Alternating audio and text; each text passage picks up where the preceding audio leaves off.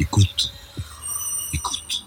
Bonjour, mon invité aujourd'hui le général Charex, qui est l'ancien patron des forces aériennes stratégiques, donc euh, les forces nucléaires aériennes, qui, qui, sont une partie intégrante de la dissuasion, et aujourd'hui avec l'autre volet, qui est bien sûr la dissuasion nucléaire sous-marine, avec les SNLE.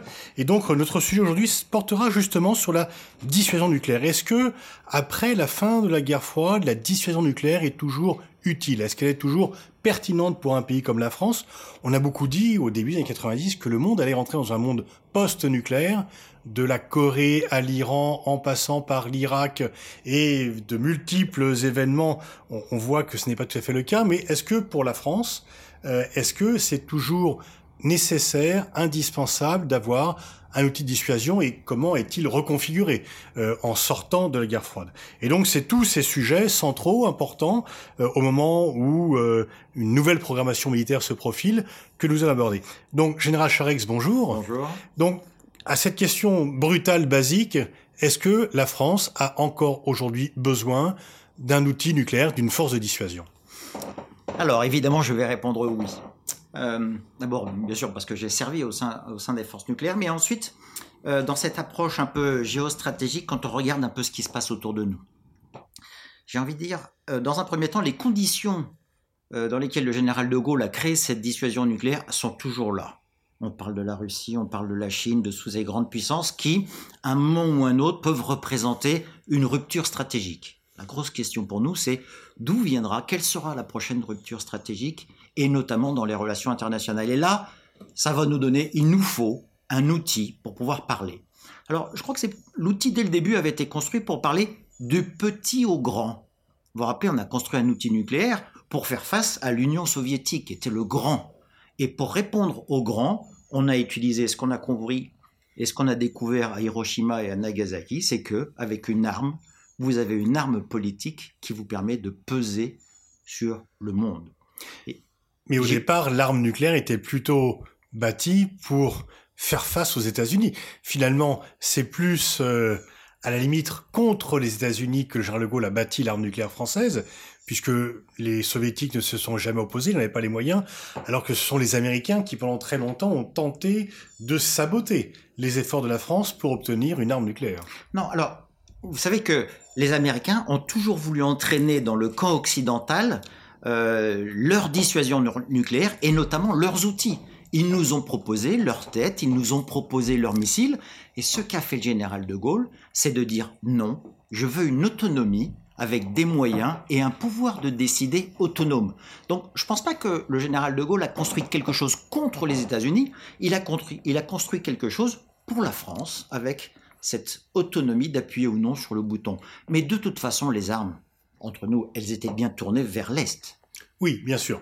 Mais effectivement, c'était ce qui a permis à la France à la fois de parler d'égal à égal, alors que le rapport de force n'était pas celui-ci avec euh, l'Union soviétique, et en même temps de ne plus dépendre d'une éventuelle protection américaine, justement en ayant moins peur de l'Union soviétique.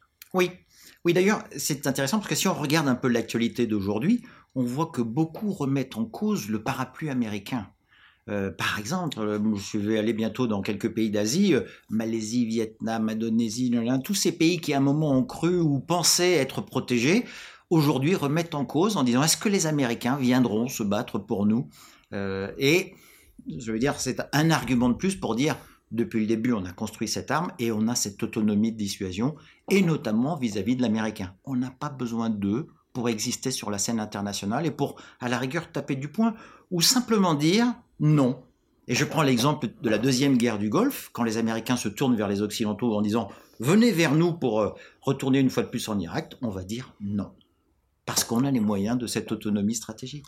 Le général Gallois, qui est l'un des pères de la théorie de la dissuasion française, avait dit que au moment de, à l'ère nucléaire, les alliances ne valaient plus parce que aucun État ne risquerait son existence pour soutenir un allié. Donc, est-ce que vous pensez que finalement, à l'ère nucléaire, les alliances sont un peu mises en question et qu'il donc il faut avant tout compter sur soi-même? Alors c'est exactement notre situation. Hein. Vous savez que à un moment, euh, notre président de la République a essayé de mettre euh, l'Europe ou les pays ou les voisins sous notre protection ou sous notre parapluie nucléaire. Ils n'en ont pas voulu. Euh, et, même l'OTAN aujourd'hui, avec sa petite capacité nucléaire, est un peu présent, mais, mais ne tient pas vraiment compte euh, dans le monde du nucléaire. Tout ça pour dire que ces coalitions, euh, mettre en commun du, de l'armement nucléaire, une dissuasion nucléaire, veut dire mettre en commun le pouvoir de décider de l'engager. Et ça, pour trouver un consensus, à mon avis, ça sera sûrement très difficile. Et c'est pour ça, par exemple, je prends, je fais une analogie, par exemple, avec la défense antimissile. La défense antimissile en Europe, la grande question, c'est qui appuie sur le bouton pour lancer la défense antimissile. L'Américain dit bien évidemment c'est moi, mais tous les pays européens qui contribuent au financement et qui mettent sur leur territoire des, lanceurs disent je veux aussi contribuer à la décision. Tout ça pour dire que le travail en coalition, et notamment dans la gestion de crise et la gestion de la décision finale d'engagement, est quelque chose de très compliqué. Aujourd'hui, la force de décision française, c'est quoi? Par rapport aux autres pays Quel est le tableau des forces nucléaires? La France, c'est quoi par rapport aux États-Unis, par rapport à la Russie, par rapport à la Chine? Où en est notre arsenal? Alors, euh, nous avons procédé euh, dans les années, euh, il y a une dizaine d'années, à la rénovation, par exemple, de notre composante aérienne. on a une nouvelle tête, le CEA nous a donné il y a huit ans une nouvelle tête nucléaire, on a mis un nouveau missile amélioré, on l'a mis sous le Rafale. Bref, on a une, en tout cas dans la, composante aéroportée, on a un système d'armes qui tient jusqu'en 2030-35. Combien de têtes nucléaires Combien d'avions? Là, Alio Marie l'a annoncé, donc je peux le dire, il y a en gros 300 têtes pour la France, partagées entre sous-marins et, avions. Euh, et donc, euh, la composante aérienne, on a rénové l'infrastructure, on a rénové tous les systèmes de commandement, et j'ai envie de dire, euh, maintenant, il est temps de penser à 2030-35. Et c'est la même chose pour notre sous-marin. Notre sous-marin, le M51, notre missile donc euh, euh, stratégique que l'on met à bord du sous-marin, il est dans sa version 51.3 et on commence à parler du nouveau sous-marin nucléaire lanceur d'engins qu'il va falloir trouver en 2030-35. D'où le besoin de crédit, vous savez, dans cette LPM qui annonce déjà LPM pour loi de programmation militaire. La loi de programmation militaire, tout à fait, qui a été votée il y a peu, qui dit que aujourd'hui de, en gros, 4 milliards par an, petit à petit, il va falloir monter à 5, 6, uniquement pour les travaux de préparation, de recherche technologique, parce que là, on va tirer vers l'eau toute la technologie et la recherche. Il va falloir, par exemple, nous trouver des nouveaux matériaux. Quand on va mettre et construire un missile qui fera Mach 6, Mach 8, qu'on appelle hyper véloce, il lui faudra du matériau qu'aujourd'hui on ne connaît pas. Il lui Quelle est la répartition entre les, forces sous-marines et les forces aériennes? Euh, Aujourd'hui, on a donc quatre sous-marins nucléaires. L'objectif, c'est d'en avoir un constamment à la mer, un prêt à partir, et deux qui sont plus ou moins en maintenance, dont sans doute un. Et du temps de la GAFAD, c'était trois en permanence à la mer. Voilà. Hmm. On est passé de trois à un dans ce qu'on appelle la stricte suffisance dans cette évolution du, monde géostratégique, on a dit OK. Et dans les escadrons de chasse, où on avait, rappelez-vous, trois escadrons de Mirage de Mylène, on en a supprimé un dans ce processus de stricte suffisance, et on, aura, et on a aujourd'hui deux escadrons. Et euh, cet été, deux escadrons de Rafale. Alors, deux, deux questions. Une qui peut, euh, enfin, vous faire bondir en tant qu'ancien patron de la face. Quand on dit finalement les sous-marins, ça suffira, ils sont indétectables. Les avions, on sait, on sait où ils sont, on peut les frapper, etc. Donc, certains plaident, ont plaidé d'ailleurs en 2012 pour la suppression de la composante aérienne. D'autres euh, disent non, il faut toujours diversifier. Euh, je devine après votre réponse, mais pouvez-vous l'expliquer plus en amont? Alors, le gros le gros avantage d'avoir ces deux composantes, c'est qu'on a deux modes de pénétration vers le futur adversaire. Le sous-marin, c'est du missile balistique, qui fait entre 8 et 10 000 km, qui va passer dans l'espace et qui fait du balistique, et que l'on va intercepter, si on y arrive, par de la défense antimissile. L'avion de chasse va utiliser un cruise missile, qui pour le nôtre fait Mach 2, Mach 3, très basse altitude, et donc il faut un autre système de défense.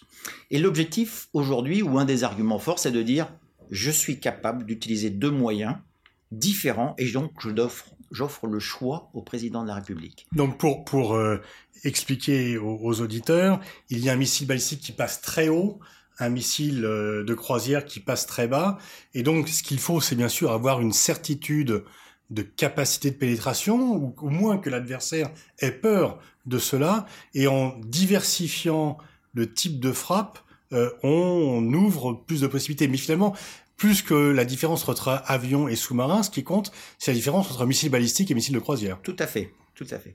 Euh, le gros avantage de, de l'avion, c'est qu'il contribue aussi à ce qu'on appelle l'avertissement, c'est-à-dire Aujourd'hui, comme vous le disiez, on voit ce qui se passe sur les bases. On a les photos satellites, on a euh, tous les moyens de reconnaissance possibles, et une montée en puissance des avions, le chargement des missiles nucléaires est quelque chose qui est un signe politique. Le fait de décoller les avions, rappelez-vous le, les B-52 qui ont décollé et qui étaient en alerte en vol pendant la crise de Cuba, c'était un, message très fort vers les soviétiques en disant il me reste plus que quelques minutes pour engager ma force s'il y a besoin.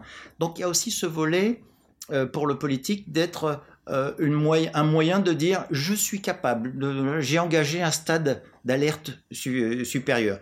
La difficulté, entre guillemets, ou la caractéristique du sous-marin, c'est un coup tout ou rien.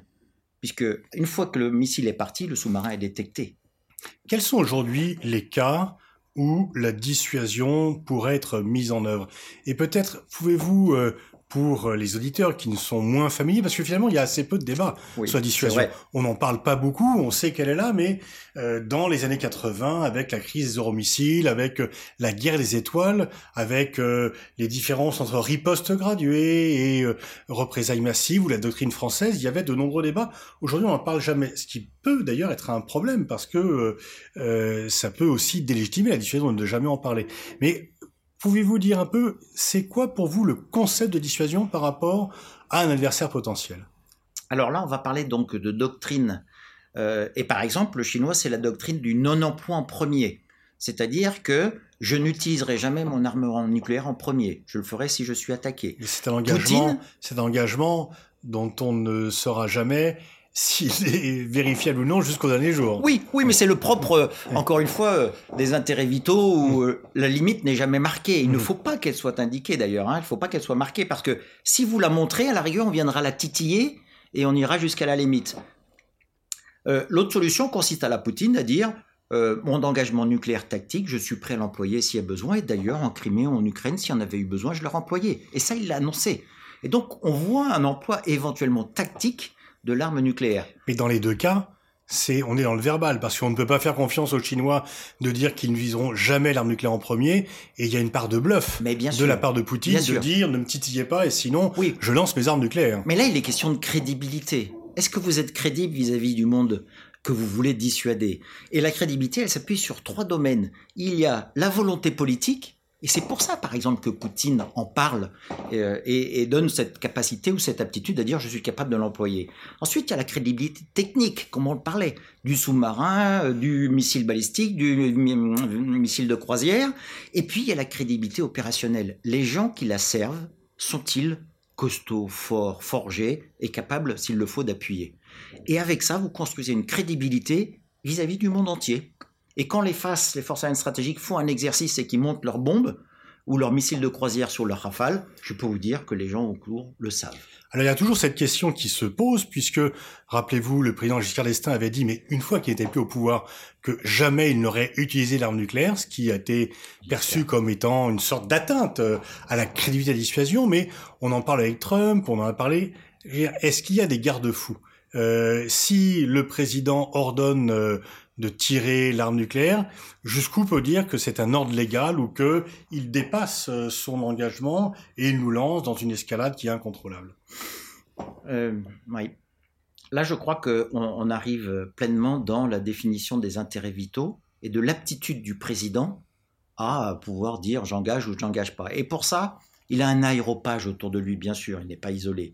Et c'est pour ça d'ailleurs que le général de Gaulle avait créé son conseiller à l'état-major particulier à l'Élysée. Vous savez, on a un général 4 5 étoiles qui est conseiller du président, en dehors du chef d'état-major des armées, qui est un autre général 5 étoiles, et qui est là pour le conseiller, et notamment dans le domaine nucléaire. Ce poste a été créé du fait que la France était une puissance nucléaire. Tout à fait. Et qui avait donc besoin d'un militaire de haut rang près du décideur suprême. Pour le conseiller. Mm. Et moi, je, retiens, euh, euh, par exemple, les annales de l'amiral Langsad, quand il a briefé, nous écrit-il, euh, le président Mitterrand qui arrive au pouvoir, il l'a briefé pendant trois heures dans son bureau. On connaît la campagne du président Mitterrand qui n'était pas très très favorable à l'armement nucléaire, et il écrit dans ses mémoires que plus jamais le président Mitterrand n'a remis en cause ou n'a posé de questions à l'issue de ce briefing. même le président Mitterrand a été finalement euh, le plus la dissuasion, la dissuasion, c'est moi. Eh et oui. C'est quand même une déclaration assez forte et on peut dire qu'il a euh, repris. Mais son changement date d'avant 80 parce que dès 78, il s'était rallié à la force de dissuasion. Il avait déclaré qu'on n'allait pas, je me rappelle cette formule, noyer les sous-marins nucléaires lanceurs d'engins comme des petits chats. Et donc le changement, c'est de passer du maintien en l'état de la force d'utilisation, du maintien en état, donc acceptant la modernisation. Oui, parce que euh, rappelez-vous, à la fin de son, mandat, ou son deuxième mandat, il était un fervent défenseur des trois composantes. Hmm. Et euh, les plateaux d'Albion euh, que l'on avait donc terrestre. avec nos missiles sol-sol balistiques, il était un des fervents défenseurs. Et c'est le président Chirac qui l'a suivi, qui hmm. a décidé la fermeture de cette hmm. troisième composante. Alors aujourd'hui, donc, le, est-ce que, euh, y compris au sein des états-majors, il y a des fois on entend des récriminations, le nucléaire coûte trop cher, il faudrait, euh, ça sert à rien pour lutter contre Daesh, euh, le nucléaire ne sert à rien, donc il faudrait réduire les crédits nucléaires pour se concentrer sur les crédits conventionnels c'est un débat éternel qui date euh, de la création de la force de dissuasion et qui sont qui font un peu le sel des débats interarmés. Comment vous euh, vous pouvez présenter ce débat? Eh ben moi je dirais euh, en écoutant par exemple l'argumentaire du CEA, c'est le, le, CEA qui construit nos têtes et tout, et qui dit que 75% du budget engagé dans le nucléaire est tourné vers les entreprises civiles françaises parce qu'on touche un domaine réservé, évidemment, qui n'est pas exportable. Ensuite, il y a l'autre argument de dire que euh, on tire vers le haut les technologies sensibles euh, les gros calculateurs en tétraflop, euh, les matériaux sensibles, la conduction, bref, il y a tout un argumentaire fort sur les entreprises spécialisées dans des domaines.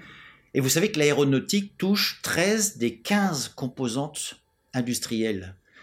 et en tirant vers le haut, en termes de recherche, de développement, j'ai envie de dire, on tape sur du de la dualité, comme on dit, du militaire et du civil. Ensuite, euh, dans le domaine aéronautique, euh, tout ce qui est, tous les avantages du supersonique, et notamment de notre cruise missile, je sais que le constructeur euh, d'armement, MBDA pour pas le nommer, voit sur un missile classique aussi en allant à Mach 2. Le M51 tirait Ariane 6 ou Ariane 6 a tiré le M51. Oui, c'est très dual. qui est le missile porté par les sous-marins. Voilà. Et donc on est vraiment dans la technologie euh, euh, dual. Et si on voulait vraiment focaliser sur les quelques éléments euh, dédiés, on en arrive à finalement un pourcentage assez faible.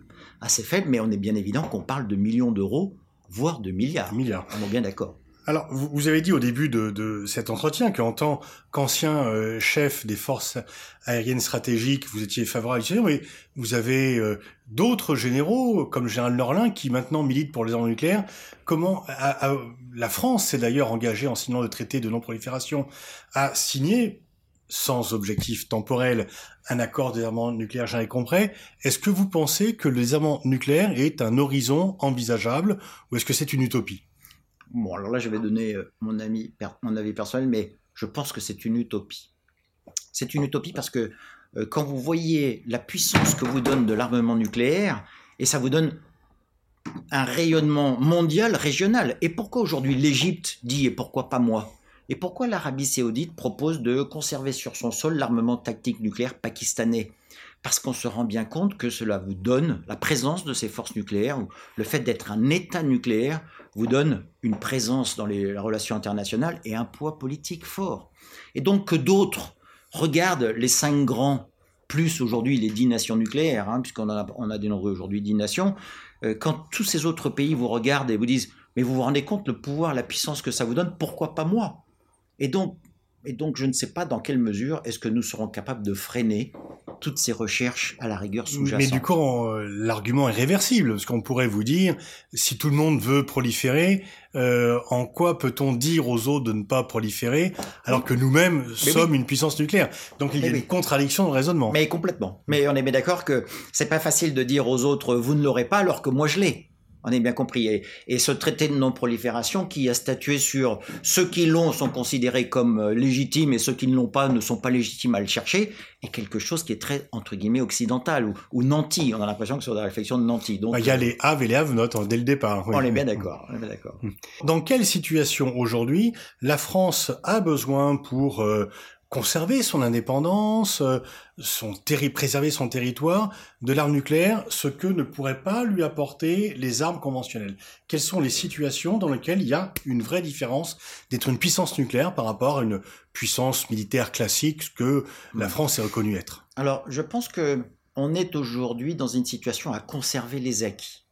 Cette puissance nucléaire, elle nous a permis aujourd'hui d'être au Conseil de sécurité de l'ONU et d'être un des cinq pays du monde à avoir ce droit de veto. Mais on l'était avant d'avoir la nucléaire. On l'était avant, mais aujourd'hui, euh, l'Allemagne, l'Afrique du Sud, toutes ces grandes puissances régionales qui poussent à la porte pour rentrer au Conseil de sécurité, pour quelle raison est-ce que la France aujourd'hui représente quelque chose Est-ce que c'est euh, la puissance économique? Non. Est-ce que c'est euh, la puissance à un moment culturel, la francophonie et tout? Euh, On sait son importance, mais, mais voilà. Et je pense, moi personnellement, que cette puissance nucléaire lui offre cette légitimité à être au Conseil de sécurité. je crois qu'aujourd'hui, on est plus dans une situation à défendre l'acquis euh, même si euh, l'argument classique de c'est notre garantie, c'est notre survie, parce qu'on ne sait jamais l'ennemi, le chinois, le japonais, non pas le japonais, mais le chinois et, le russe, euh, on ne sait jamais, et d'avoir ce gros marteau, alors que tout le monde aujourd'hui a un petit marteau, nous on a un gros marteau, et s'il le faut, un jour on tapera sur la table avec notre gros marteau. Ça, je crois qu'aujourd'hui, c'est encore dans l'ordre du temps. Et quand vous parliez aujourd'hui, il n'y a pas beaucoup de débats et tout, j'ai envie de dire parce qu'il y a tout simplement un certain consensus. Euh, si vous interrogez un peu, euh, si vous dans les sondages ou, les militaires même, vous disiez certains généraux pensent euh, le contraire, ils sont vraiment à la marge. Parce qu'encore une fois, quand vous visitez les installations, quand vous rencontrez les militaires qui servent l'arme, quand vous êtes un peu au cœur des dossiers sensibles, évidemment qui ne sont pas à portée de tout le monde, vous comprenez qu'il n'y a pas d'autre solution. Voilà. Est-ce qu'aujourd'hui les risques de prolifération sont importants? Est-ce que d'autres pays se disent bah, la France a l'arme nucléaire, c'est formidable, elle se fait plus entendre du coup qu'un un pays de taille économique, de taille démographique égale? Est-ce que du coup il y a une incitation à la prolifération? Mais, moi, Je prends euh, évidemment l'exemple de la Corée du Nord. La Corée du Nord, c'est ce petit pays qui décide euh, de l'avoir parce que ça va lui donner une stature internationale, ça va représenter sur le plan. Et d'ailleurs, il discute aujourd'hui presque d'égal à égal avec le président Trump. Vous vous rendez compte? Tout ça pour euh, une ou deux petites explosions de quelques kilotonnes dans un coin. Je pense que ça, le monde entier, on le voit. Et on voit quel est l'impact du pays qui possède cette petite capacité ou qui pourrait posséder. Le fait même d'avoir l'idée de la posséder vous place dans une position particulière. Je prends encore une fois l'exemple de l'Israël on sait que l'Israël l'a, mais alors là, elle ne communique pas du tout là-dessus. Je suis persuadé que c'est un argument qui est pris en compte dans les discussions au Moyen-Orient. Et pourquoi tous les pays tout autour ne décident pas forcément d'avoir une action forte On ne sait jamais ce qu'Israël est capable de faire. Et d'ailleurs, c'est l'attitude d'Israël vis-à-vis de l'Iran, qui a toujours, Israël a toujours annoncé qu'il n'était pas question que l'Iran possède la tête, enfin, l'armement mmh. nucléaire. Mmh. La dissuasion protège et il y a depuis le départ euh, un doute sur que se passera-t-il si tout d'un coup on utilise l'arme? Churchill avait euh, théorisé que à l'ère nucléaire, euh, la sécurité sera le robuste enfant de la terreur et la survie la sœur jumelle de l'annihilation. Donc comment être sûr qu'on soit qu'on demeure dans une posture de dissuasion où on empêche la guerre entre pays nucléaires et qu'on soit pas du coup qu'on ne dérive pas dans une posture d'utilisation de l'arme nucléaire?